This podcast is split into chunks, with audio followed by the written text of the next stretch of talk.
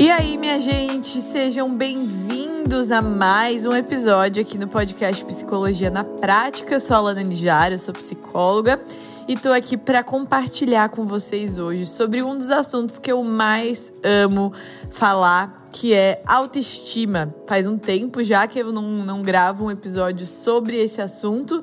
Para quem não sabe, desde que eu comecei o meu trabalho como psicóloga em 2018, é, nas redes sociais, né? Eu comecei falando muito sobre autoestima, foi o nicho que eu escolhi, né? E o meu público-alvo começou sendo mulheres que queriam desenvolver a sua autoestima, mulheres inseguras, imaturas, com baixa autoconfiança, com várias questões que envolvem a baixa autoestima, porque eu, primeiro de tudo, vivi uma história é, de muita baixa autoestima na minha adolescência e a psicologia, na prática, me ajudou a construir uma forma diferente de me enxergar, uma forma mais saudável.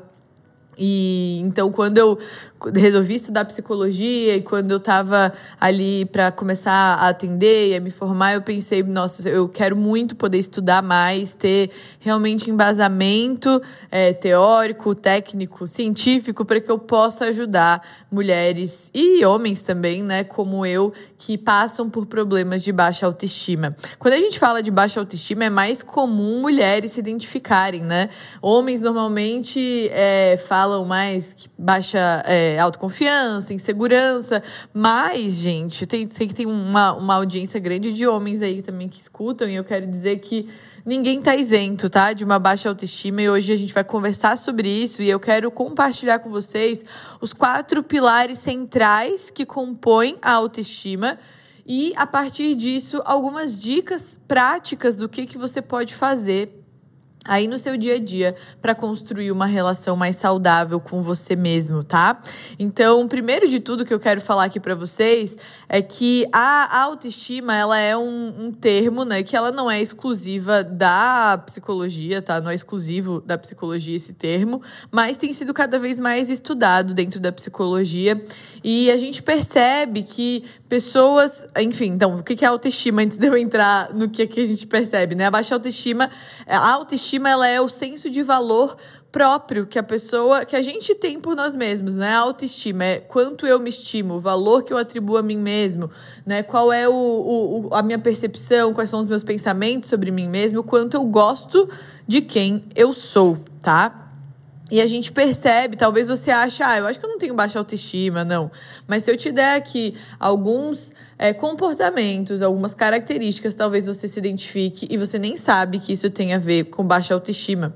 Como, por exemplo, dificuldade para tomar decisões, é, ser muito influenciável por outras pessoas, buscar muita atenção dos outros, né? Ser muito sensível a críticas, ter dificuldade de receber elogios, né? Ter um comportamento muito submisso, muito dependente dos outros, é, uma timidez excessiva, um perfeccionismo, né?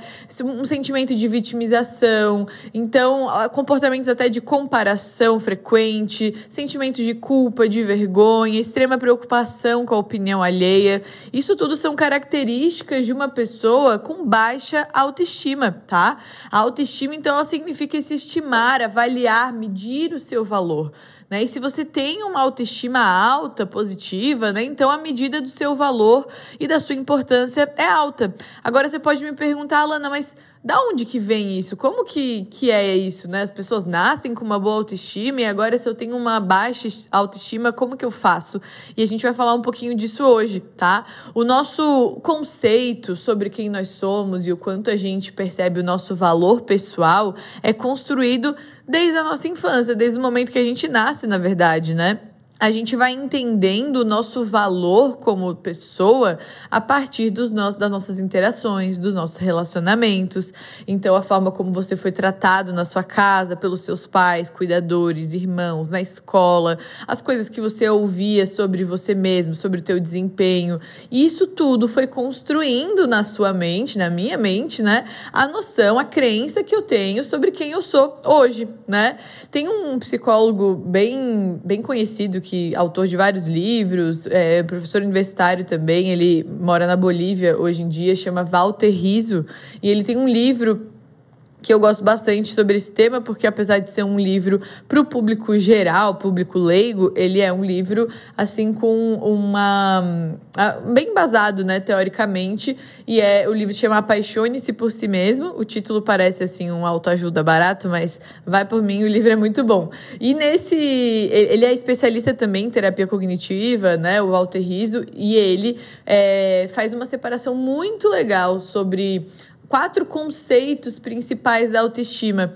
E eu gostaria de compartilhar com vocês aqui hoje, porque eu acho que fica bem claro é, o que, que é e como que eu posso identificar em mim cada um desses pilares, tá?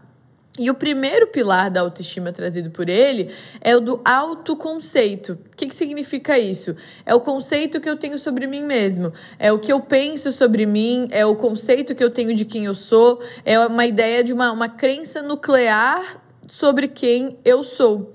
E a gente vai defini é, né, definindo essa crença sobre quem a gente é, isso vai sendo organizado muito, como eu falei, através do nosso ambiente familiar, pelas, nossas, pelas influências da nossa infância, né, professores, parentes, amigos. E tem algumas experiências na, logo lá na nossa infância que, se acontecem, né, podem prejudicar muito o nosso, a nossa, o nosso autoconceito, né? Talvez se você ouviu é, palavras ruins sobre você mesmo, né? Era chamado de burro, de desastrado, de feio. É, você ouvia certas coisas, sofreu bullying na infância, enfim, é, fazia as coisas que você fazia não eram valorizadas, não eram elogiadas. Isso tudo vai gerando um autoconceito mais negativo, né? Então, é, é muito importante que a criança ela cresça num ambiente harmônico, onde não tem situações né, humilhantes, não tem situações onde é, se sente excluído, né, que não é reforçado negativamente os aspectos negativos né, da sua personalidade, do, da sua aparência. E isso, isso vai fortalecendo esse autoconceito da criança, que vai se tornando um adolescente, depois um adulto, que provavelmente vai ter bons conceitos, boas crenças sobre si mesmo, né? Imagina uma criança, um adolescente crescendo ouvindo: você é incapaz, você é estúpido, você é estabanado, você é feio né, é, é incompetente. É, isso com certeza, é bem provável né, que vai é, desenvolver uma visão mais negativa sobre si mesmo. Isso pode chegar até a vida adulta, tá? Então, isso é importante demais você começar a prestar atenção. Quais são os, os rótulos que eu coloco sobre mim mesmo? O que, que eu fico pensando sobre mim negativamente, né? Será que eu tenho um conceito positivo sobre mim, né? Eu consigo falar, não, poxa, eu sou uma pessoa inteligente, eu sou uma pessoa esforçada, eu sou uma pessoa é, boa, eu sou uma pessoa digna de ser amada pelos outros, eu tenho valor. Isso tudo são conceitos que eu tenho sobre mim mesmo. E se esses conceitos forem ruins, como alguns do que eu citei, dos que eu citei aqui, isso vai contribuir negativamente no senso de autoestima, tá? Então, esse é o primeiro pilar. O segundo pilar é a autoimagem. E aqui muita gente pensa que a autoestima ela, ela é só a ver com se sentir bonito, com estética, com aparência, né? Mas isso não é verdade. A autoestima, ela vai bem além disso, mas também tem a ver com a autoimagem, né? Qual que é a nossa opinião sobre o nosso corpo, a nossa aparência física? Isso é super importante, tá? A nossa autoimagem, a nossa percepção da nossa imagem também foi sendo desenvolvida a partir das interações que a gente teve desde quando a gente nasceu, né? Então, uma criança, por exemplo, que é exposta a humilhações, bullying por causa de alguma parte do corpo, né? O tamanho da orelha, a cor da pele, é, o peso, a altura, provavelmente vai desenvolver ali um adolescente, depois, posteriormente, é, um adulto insatisfeito, inseguro com o corpo, né? E vai desenvolver ali uma crença de que não vai ser amado, não vai ser aceito por conta dessa característica característica específica. Eu já compartilhei um pouquinho aqui, acho que lá mais no início aqui do, do podcast, eu compartilhei um pouquinho mais da minha história. Mas eu passei por muitas é, crises, assim, sobre a minha imagem na minha adolescência. É, então, eu era uma, uma, uma, adolescente bem magrinha, sempre fui é, criticada, assim, na família, faziam bullying, né? Na brincadeira comigo, mas na escola também, de Olivia Palito, de pau de vira-tripa. Eu tinha, assim, a, a, orelha grande até hoje, né? Só que eu era muito magra, então aparecia muito mais. Eu usava aparelho, tinha muita espinha, era, assim, realmente aquela fase da adolescência foi uma fase tensa, tá? Quem me vê hoje não imagina, mas de fato tenho fotos para provar. Mas nem era tão ruim assim hoje quando eu vejo as fotos, mas na época, comparado às meninas da minha idade, eu também acabei é, entrando na, assim, menstruando bem mais tarde, então demorei para desenvolver o corpo. É, tive muitos, assim, dessas coisas de hormônio da, da adolescência, assim, como espinha, acne. Então, nessa época, os comentários que eu ouvia na família, na escola, isso foi, com certeza, criando uma autoimagem negativa em mim. Eu lembro de várias vezes ouvir falar do tamanho do meu nariz, da orelha, de todas essas características, não era uma, uma percepção só minha. Eu ouvia as pessoas criticando e falando daquilo, muitas vezes em tom de piada, ou às vezes para me machucar mesmo. E isso foi deixando marcas, né? E eu acabei desenvolvendo na minha adolescência, assim, um complexo muito grande com a minha aparência. Quase desenvolvi é, um transtorno alimentar, assim, tive um princípio, né, de transtorno alimentar, de bulimia. Então, foi uma, um momento bem difícil e eu tive que, ao longo do tempo, trabalhar essa questão de autoimagem e hoje posso dizer que não tenho problema nenhum quanto a isso. Então, é possível sim a gente mudar a nossa forma de nos enxergar. E não é só porque eu mudei fisicamente, porque tem muitas mulheres que a, a, é, externamente quem olha, né, acha, nossa, ela é linda, mas não adianta falar se a pessoa ela se vê de uma forma diferente, né? Isso precisa ser uma mudança de dentro para fora, né? Então esse é o segundo pilar da autoimagem. O terceiro pilar é o auto-reforço, tá? Que tá ligado com a crença de merecimento.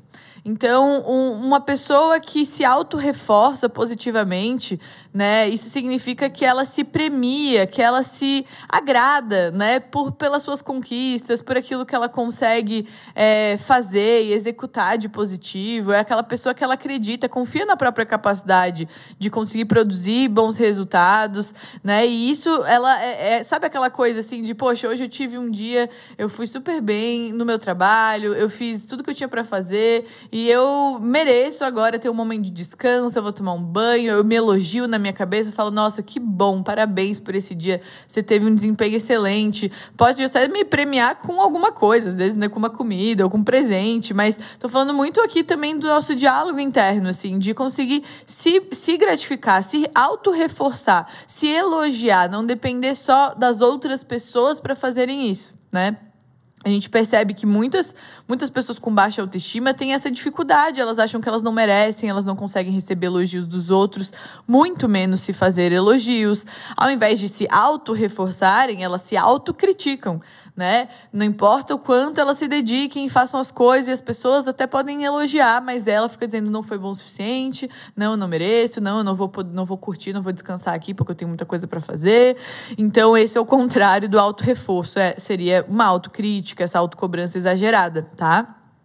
E o quarto pilar da autoestima é a autoeficácia ou a autoconfiança, tá? A autoconfiança, ela tem a ver com é, o quanto eu confio em mim mesma, né? O quanto eu sou é, confio que eu sou capaz, o quanto eu tenho percepção da minha capacidade, né? É, de me virar com as coisas, lidar com os desafios do dia a dia, é, de, enfim, ir lá e resolver um problema, ir no banco e fazer o que eu preciso fazer, pegar o carro e ir em tal lugar, claro, dentro de cada, cada um dentro do seu contexto, mas é se sentir confiante diante da vida tá? E é eu, eu ver que eu sou eficaz para resolver e lidar com os meus problemas e os meus desafios no dia a dia. Se a gente não tem confiança em nós mesmos, a gente fica duvidando o tempo inteiro da nossa capacidade, a gente vai ter uma tendência maior né, em fracassar nos nossos objetivos.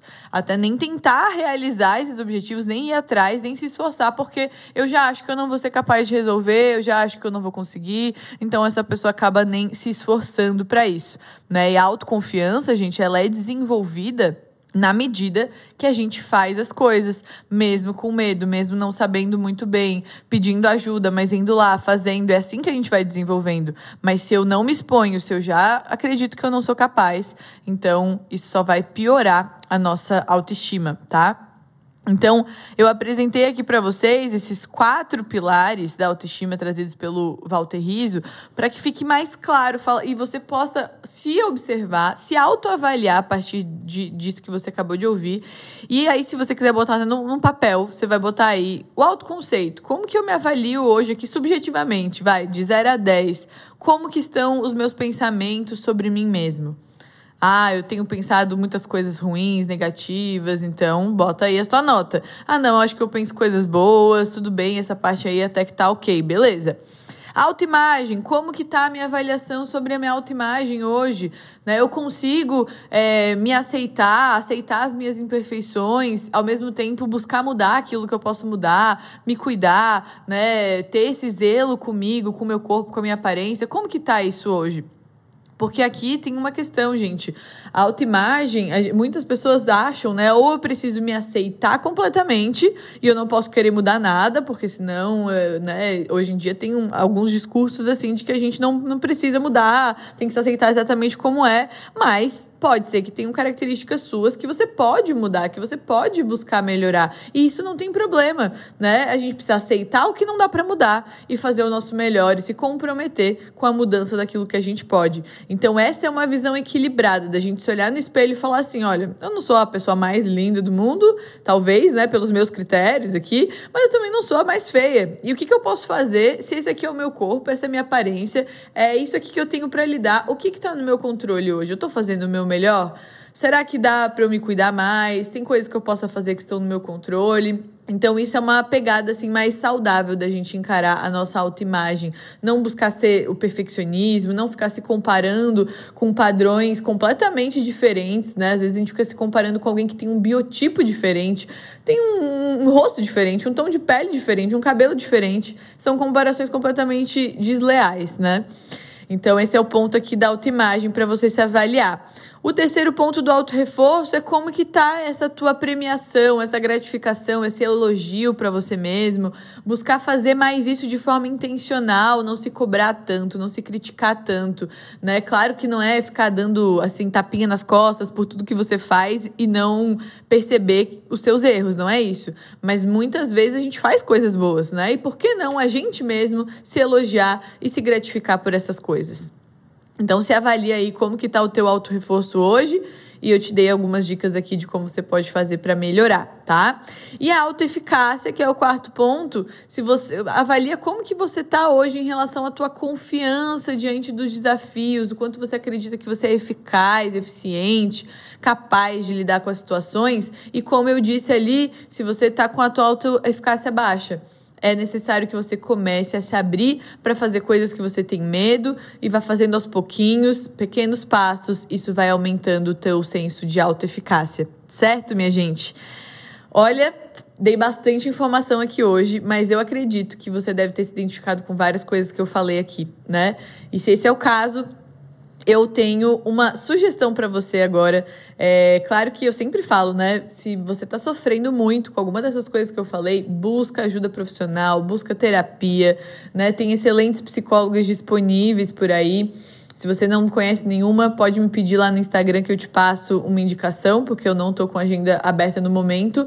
Porém, se você quer aprender mais comigo sobre esse assunto, eu quero te dizer que eu tenho um curso online totalmente online, gravado para você assistir e continuar aprendendo comigo. Esse curso se chama Jornada da Autoestima, tá?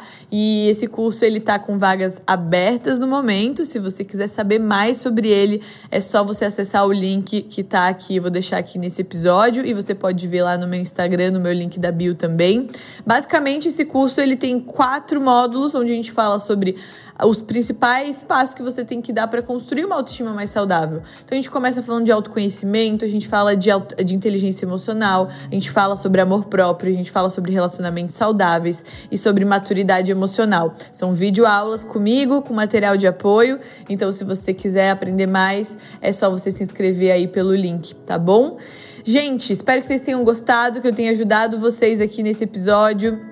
Um beijo para todo mundo, nos vemos no próximo e lembra de compartilhar com seus amigos se esse episódio te ajudou.